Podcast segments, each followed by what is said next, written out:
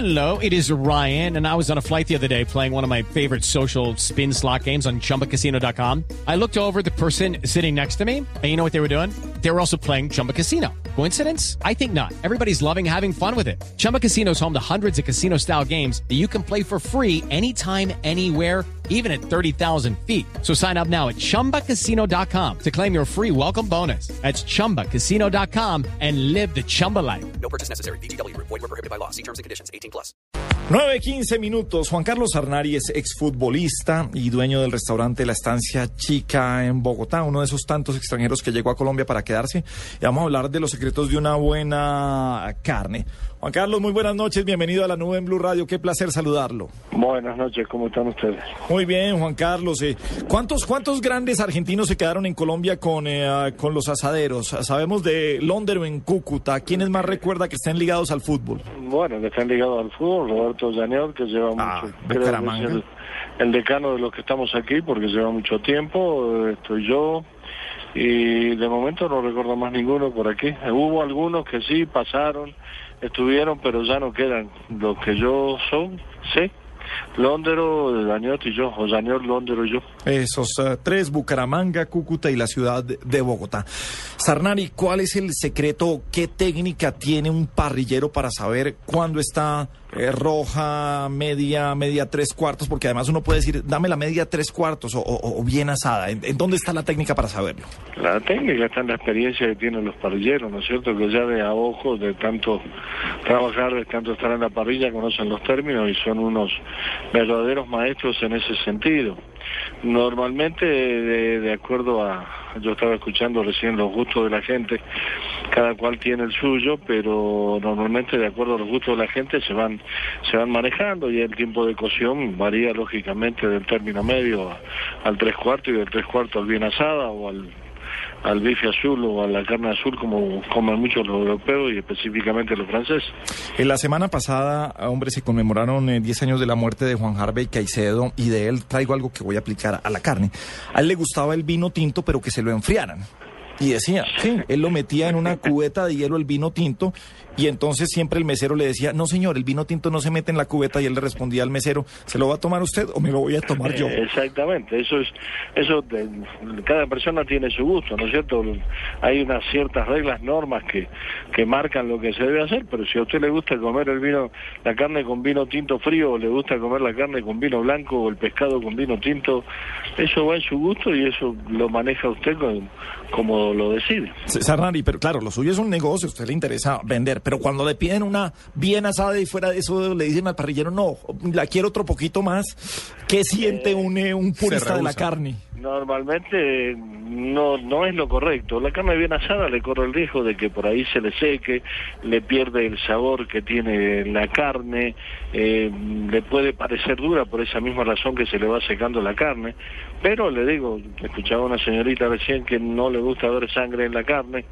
Bueno, eso son gustos. Ahora, los cánones marcan que la carne, en Argentina tenemos un dicho, en los restaurantes los términos casi no se manejan porque todo el mundo dice a punto. ¿Cómo quiere la carne? A punto. A punto es de término medio, eh, apenas pasadito al término medio, ¿no es cierto? Que es como la carne mantiene su esencia, mantiene su jugo, mantiene su sabor y, y, le, y realmente usted la puede degustar y sentirse contento con un pedazo de carne. Entonces, para los de la etiqueta de la carne, yo estoy muy mal.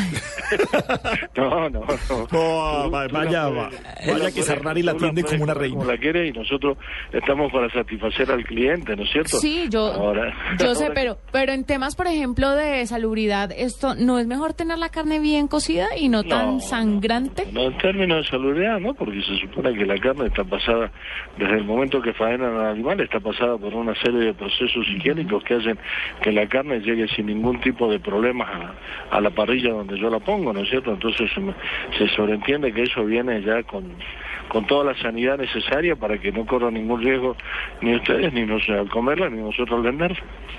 Tratando de ser objetivo, doctor Sarnari, uno oye que hay unas tendencias marcadas que dicen algunos que la mejor carne se consigue en la pampa, al sur de América, otros que dicen que no, que la mejor carne es la Kobe, que son unas vacas que están alimentadas particularmente en Asia. Y hay quienes dicen que no, que la mejor carne es la estadounidense, que está, eh, ¿cómo se dice eso? está como que, que- que lleva unos días... Cura, no es curada, sino es como que la ¿Madurada? madurada, exacto. A ver, yo pienso, yo pienso lo siguiente. Primero, lo primero que tiene que ver es la, es la raza del animal, ¿no es cierto? Nosotros en Argentina tenemos todas razas inglesas, eh, Hereford, Shorton, Angus, eh, eh, Holanda Argentina, una, una serie de, una serie de animales eh, de raza inglesa que son excelentemente buenas. Tenemos la ventaja de tener las pampas que son planas, el animal no desarrolla nada, usted en un metro, en un metro cuadrado puede tener un animal, el animal se puede expandir por donde quiera, los pastos eh, son tiernos, hay abundancia de agua, entonces todo eso hace que el animal se vaya criando bien, sano y fuerte y las carnes son lindas. Las carnes japonesas, la Kobe y un poco la carne americana, son animales que están criados mucho forraje, son animales que los ponen en, en los embretan, inclusive hasta dicen que el Japón los masajea a los animales. Por supuesto que de ahí va a salir una carne sumamente tierna, porque el animal no desarrolla casi musculatura, no camina, está embretado, está quieto y está alimentado de un forraje especial. Eh, esa carne va a ser sumamente tierna, pero a lo mejor no tenga el sabor que puede tener la carne argentina o la carne colombiana que se cría aquí en los llanos, ¿no es cierto? Entonces esas carnes son muy tiernas, pero a lo mejor sin sabor, tanto Sí. la carne americana como la carne Kobe de Japón. O el sabor es un poquitito distinto. Sarnar, este es un programa de tecnología y por supuesto queremos hablar de, de- de tecnología que tenga que ver con, con la alimentación. Venga, yo voy a una carnicería y compro un pe- unos pedazos de carne y siempre compramos para, para bastante tiempo.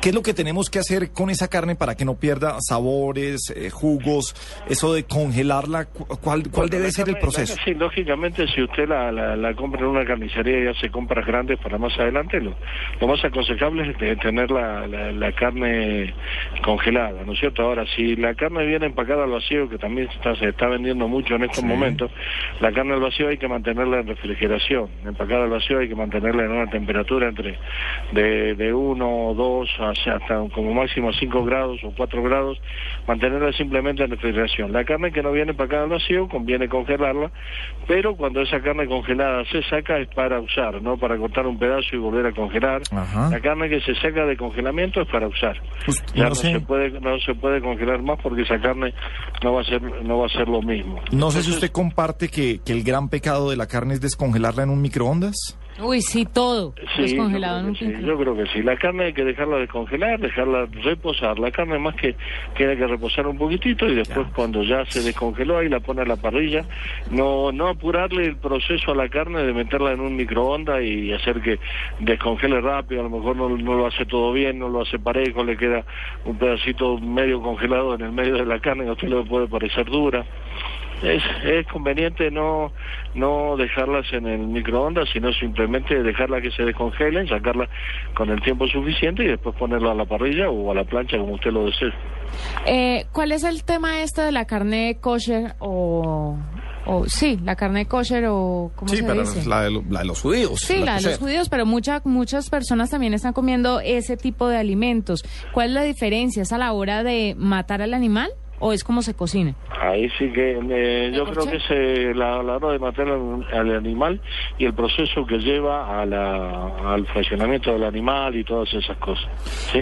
Eh, finalmente, ah, Sarnari, cuando hay carnes que son que no tienen mucho sabor, hay muchos lomitos, dependiendo de, de cómo sea, que están hechos para que sean combinados con salsas.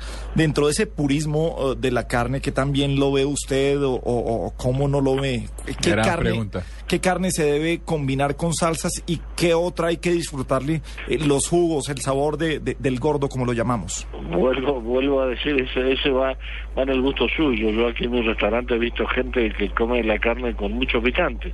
Por supuesto que eso le quita el sabor. El chimichurri quizás sea una, campa- un acompañamiento más especial, más especial para la carne. Eh, eso, eso va en gusto. Yo Pero el lomo, carne- el lomo está hecho para, para combinarlo con una salsa.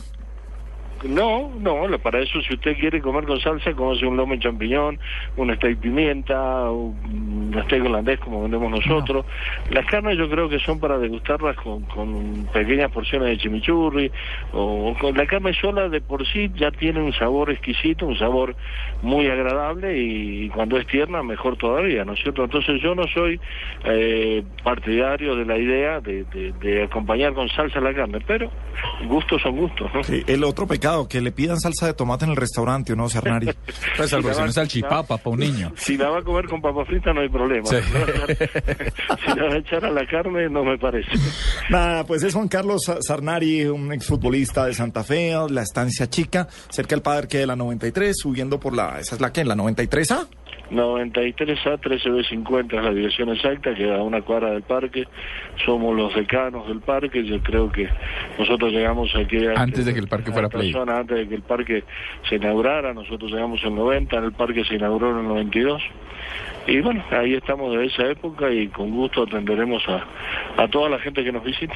Nada. Iré por allá y pediré una carne bien asada. Pero, pero se la... Eh, Yo te voy, te voy a hacer medio pedacito bien asado y medio pedacito como me gusta a mí, un poquito término medio. Y después prueban. me cuenta cuál es más rico. Bueno.